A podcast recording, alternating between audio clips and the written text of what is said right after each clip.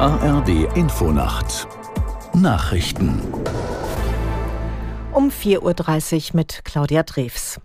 In Berlin will der Bauernverband heute unter anderem gegen die Pläne der Bundesregierung protestieren, die Steuererleichterung bei Agrardiesel zu streichen. Der Beschluss wird aber auch von Koalitionspolitikern wieder in Frage gestellt.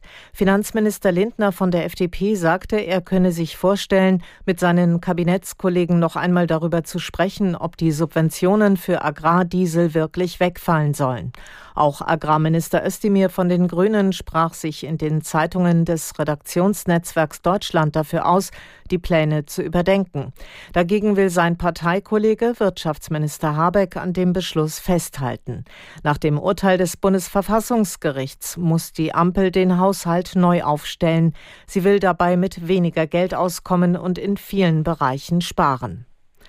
Die Verteidigungsminister von Litauen und Deutschland werden heute die Details zur dauerhaften Stationierung einer Kampfbrigade der Bundeswehr festlegen.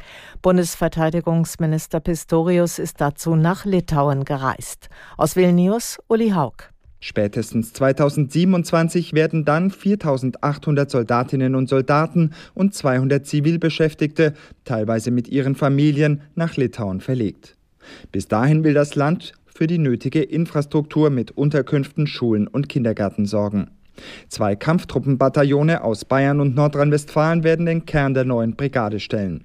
Verteidigungsminister Pistorius und zahlreiche Bundestagsabgeordnete werden auch bereits in Litauen stationierte deutsche Soldaten besuchen, die über die Weihnachtstage im Einsatz sind.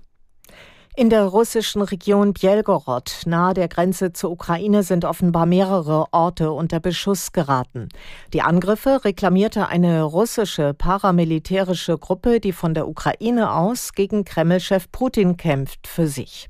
Nach eigener Darstellung hat die Legion der Freiheit Russlands einen Stützpunkt russischer Truppen zerstört. Unabhängig überprüfen lassen sich die Angaben nicht. Vor der Wahlkampfzentrale von US-Präsident Biden in Delaware hat es einen Zwischenfall gegeben. Laut Augenzeugen ist ein Auto in einen geparkten Geländewagen von Bidens Sicherheitsdienst gerast.